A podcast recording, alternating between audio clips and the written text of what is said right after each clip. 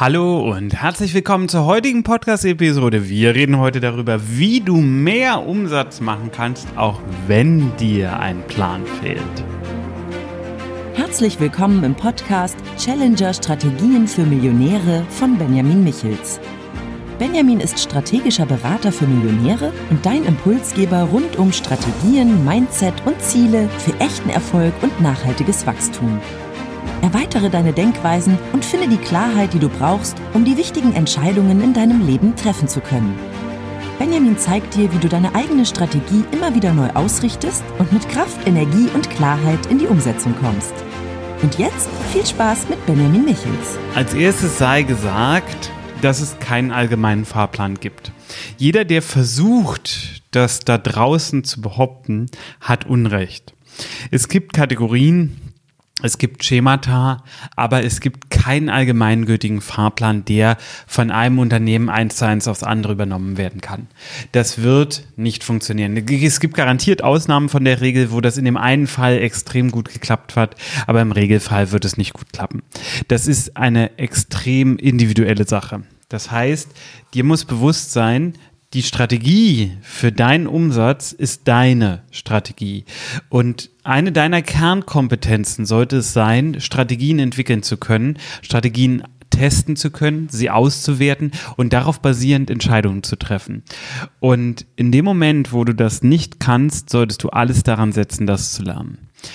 Meine Erfahrung zeigt, dass viele Unternehmer extrem gut sind in ihrer Arbeit, aber nicht verkaufen können. Es fällt ihnen schwer, sehr strategisch zu denken.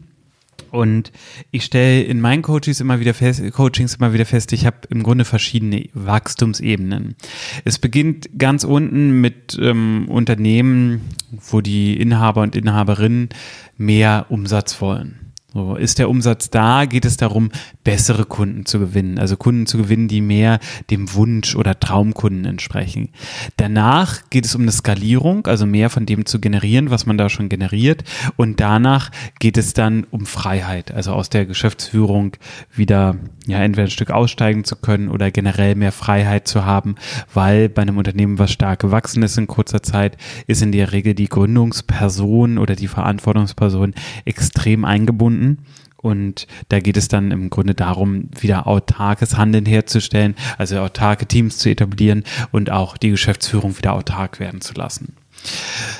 So, also es gibt grundsätzlich diese Wachstumsfelder, kann man sagen. Und wenn wir jetzt beim Punkt sind, wie kann ich mehr Umsatz machen, mir fehlt ein Plan, dann sind wir im Grunde entweder ganz unten im ersten Wachstumsfeld, das heißt, es geht wirklich nur um mehr Umsatz, oder wir sind in der Skalierung drin. Und man muss jetzt dazu sagen, es macht natürlich einen extremen Umsatz. Reden wir von B2B, also Business-to-Business-Umsatz, B2C, Business-to-Customer-Umsatz, digitalem Geschäft, äh, wie ist die Unternehmensgröße. All das sind Faktoren, die eine Rolle spielen. Und genauso natürlich auch die Positionierung. Also wie ist das Unternehmen, wie ist deine Marke positioniert? Was sind die Werte, für die die Marke steht? Wie wird es vom Kunden wahrgenommen? Bist du der billige Ramschladen? Bist du der teure Edelhändler? Bist du vielleicht gar nicht sauber positioniert? Auch das sehe ich relativ oft und das ist auch normal, dass einem das schwerfällt für sich selber. Also nehmen wir an, du hast jetzt eher noch ein kleines Unternehmen, vier, fünf, vielleicht auch zehn Mitarbeiter, dann bist du wahrscheinlich immer noch im Kern des Ganzen. Und dann ist es auch nicht unwahrscheinlich, dass dir die eigene Positionierung schwerfällt. Das ist was, wo Profis wie ich rangehen und sagen, ähm, lass uns zwei, drei Sessions machen, irgendwie einer dreiviertel Stunde und dann haben wir eine richtig gute Positionierung ausgearbeitet. Für einen selber ist das aber schwer. Also meine Positionierung, die ich heute habe, habe, die immer noch nicht meinem Anspruch entspricht, den ich sozusagen an die Arbeit mit Kunden setze, ähm, ist natürlich mit mir selbst erarbeitet und das hat mich anderthalb Jahre gekostet, dahin zu kommen. Obwohl ich Profi bin und extrem gut positionieren kann, das gut rausarbeiten kann. Bei einem selber ist das aber einfach super schwer. Klar, ich könnte mir da jetzt Hilfe suchen, aber ja, wollte ich nicht. es ist halt schwer bei sich selbst. Ne? Ich kenne keinen Gärtner, der einen hervorragend gemachten Garten hat. Und so ist das halt. Ne? Also die einzigen, die, glaube ich, richtig gut darin sind, ihren eigenen Job zu leben, sind Zahnärzte. Ich kenne keinen Zahnarzt mit schlechten Zähnen. Aber andersrum, bei den meisten anderen funktioniert es halt nicht. So, wenn wir jetzt bei dir reingucken, also wenn du einen ganz konkreten Plan willst, dann empfehle ich dir, komm mit mir ins Gespräch. Lass uns einfach mal irgendwie eine halbe, dreiviertel Stunde gemeinsam nehmen und reingucken, wie könnte für dich eine Wachstumsstrategie aussehen. Wenn du es eher anonym möchtest und sagst, ja, ich äh, will nur, will nur Vorgehensweise, will nicht mit dir persönlich sprechen, Benjamin, dann nimm das Umsatzdreieck. Und das Umsatzdreieck betrachtet im Grunde genommen, wie der Name schon sagt, beim Dreieck drei Dimensionen. Das eine ist Sichtbarkeit, das andere ist Reichweite und das dritte ist Conversion. So, das heißt, das erste ist die Sichtbarkeit. Sichtbarkeit ist im Grunde die Frage, was machst du, damit man dich sehen kann? Ich nehme es mal jetzt, nehmen wir mal Facebook vielleicht als Beispiel.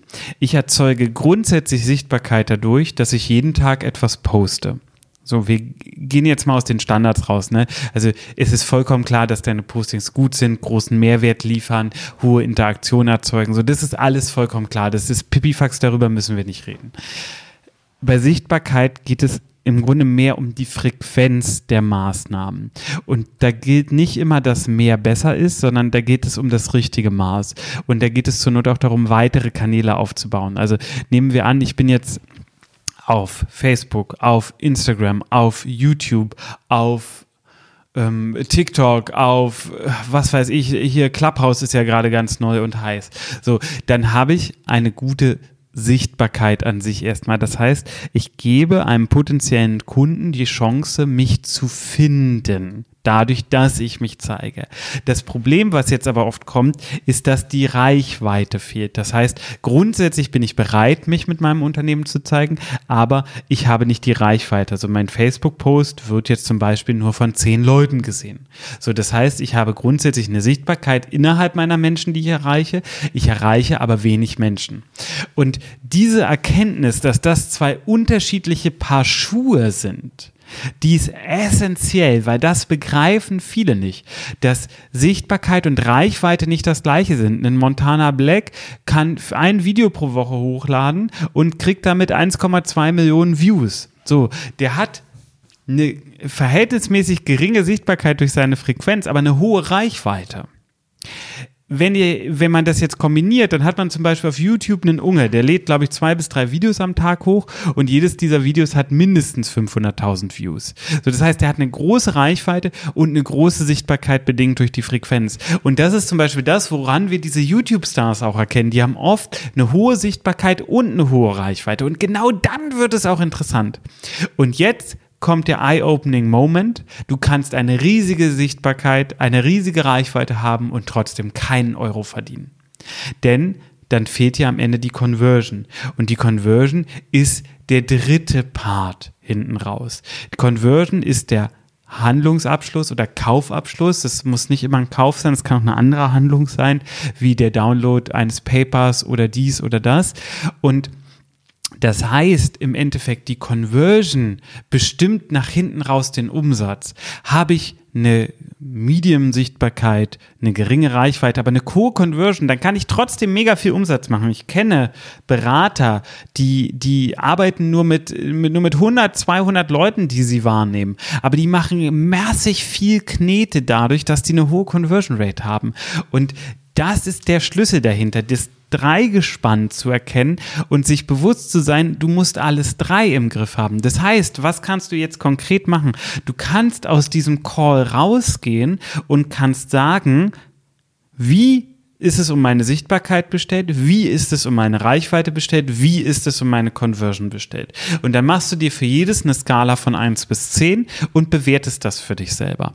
Und das kannst du nach verschiedenen Kanälen unterteilen, wie Facebook, YouTube, Instagram, deine Webseite. So als Beispiel. Also da wäre Sichtbarkeit, wie oft veröffentlichst du neue Sachen, Reichweite ist dann, wie gut bist du in Google indexiert zum Beispiel oder wie gut wird äh, davon darauf verlinkt oder wie gut werden, wird deine Webseite mal von anderen Leuten in so Social Media gepostet.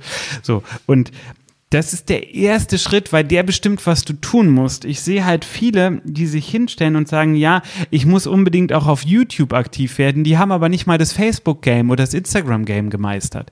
Und da wird es dann, finde ich, auch gefährlich, weil du investierst immer mehr in Sichtbarkeit, also das heißt da rein auf verschiedenen Plattformen aktiv zu sein. Du investierst aber nicht genug darin, dass du auf diesen Plattformen auch gesehen wirst. Und das ist ein Lack of Focus in dem Moment. Und der kann dich richtig viel kosten. Und selbst wenn du die beiden Sachen im Griff hast, konzentrierst du dich höchstwahrscheinlich nicht darauf, wie du die Conversion aus dem jeweiligen Kanal, aus der jeweiligen Plattform generierst. Und nur wenn alles drei Hand in Hand geht, dann wird richtig gut Umsatz gemacht und es ist in der Regel auch ein nachhaltiges, werterschaffendes System, weil du die Kanäle einzeln betrachtest, jeden Kanal mit einer Strategie bespielst und dadurch das Wachstum erzeugst. Und ich kann nur sagen, für die meisten meiner Coaches beginnt am Anfang ein Eindampfen. Das heißt, ich höre mir an, was sie machen und wir dampfen es auf einen Kanal ein und den machen wir richtig. Und dann kommt ein zweiter dazu und dann kommt ein dritter dazu und dann kommt ein vierter dazu. Das heißt, es geht hier um Klasse statt Masse. Und mit Klasse meine ich nicht die Qualität deines Contents, wenn du Content Marketing machst. Das kann ja auch ein ad-basiertes System sein, sondern es geht um die Qualität der Strategie dahinter. Und wenn da keine Qualität drin steckt, dann bringt es dir nicht mehr, noch auf einem weiteren Kanal schlecht unterwegs zu sein. Das hat überhaupt keinen Mehrwert. So, und du kannst jetzt, wenn du dieses Bewusstsein als Basis hast, kannst du vier Schritte machen. Der erste Schritt ist immer, immer, immer, immer, immer, immer, und ich kann es nicht oft genug sagen, immer Analyse. Das verraffen die meisten, weil sie keine Fähigkeit oder keinen Bock haben, sich mit den Zahlen zu beschäftigen. Ist wie Matheunterricht, ne? Ja, oh, buh, äh, hier in Analytics-Zahlen reingucken. Bei mir fällt das auch immer wieder hinten runter für meine eigenen Projekte. Aber wir ähm, haben jetzt ein Projekt, wo wir die Struktur des Contents zum Beispiel bearbeiten auf der Webseite. Und dafür werden Aktionsflächen geschaffen. Das heißt, wir haben als Basis ein WordPress. In diesem WordPress liegt ein Elementor.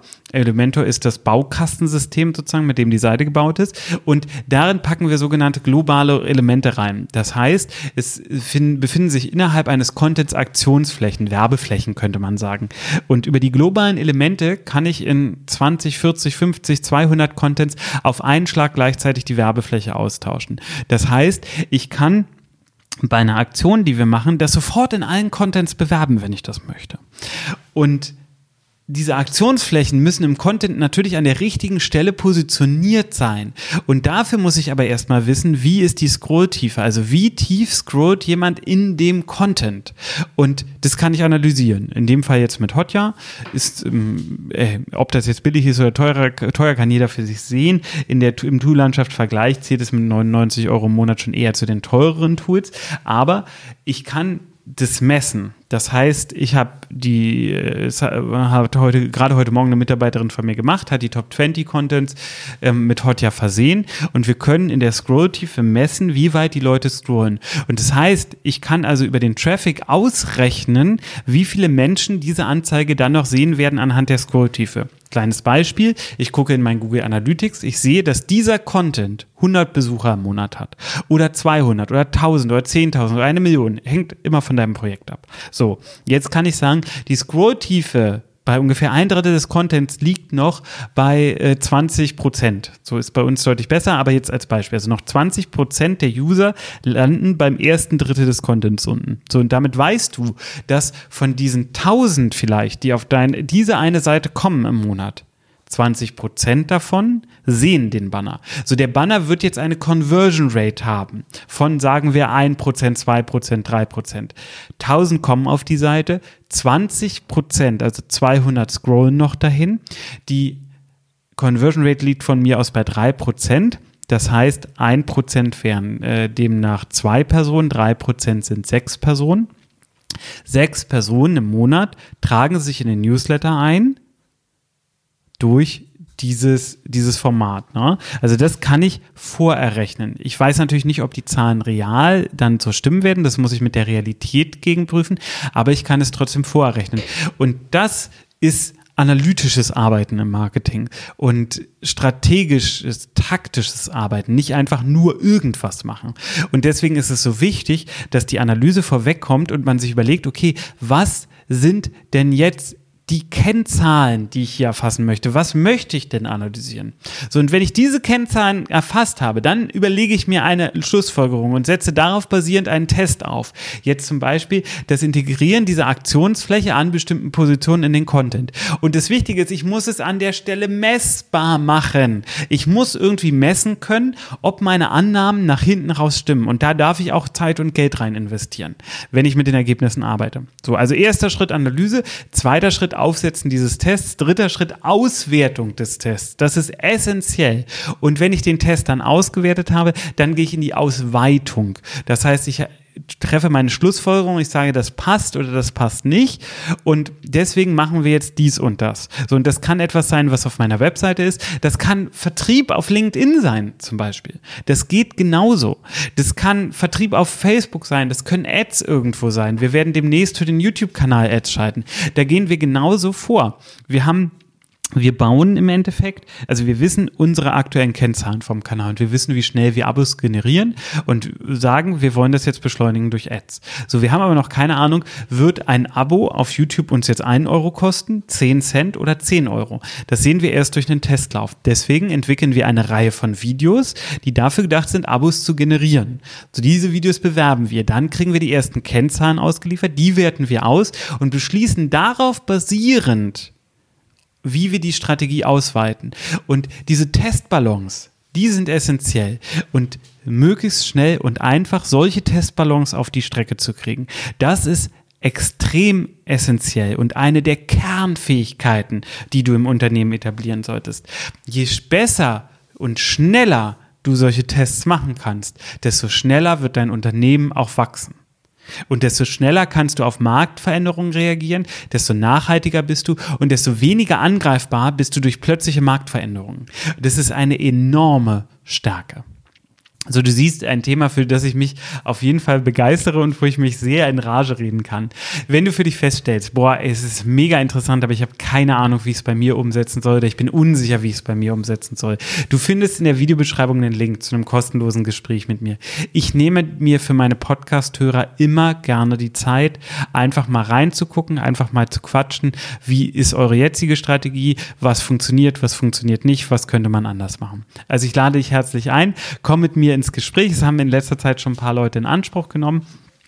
Und komm mit mir ins Gespräch und wir gucken, ob ich dir helfen kann. Und das Mindeste, woraus du hier hervorgehen wirst nach dem Termin, ist, dass du ein paar richtig geniale Tipps mitgenommen haben wirst. Ich danke dir fürs Zuhören. Wenn dir der heutige Teil gefallen hat, dann teile ihn gerne in Social Media. Lass mir auch gerne eine Bewertung auf iTunes da. Das bringt immer richtig viel für mich. Also es ist ein super Dankeschön. Und wir hören uns in der nächsten Episode. Bis dann. Mach's gut. Tschüss.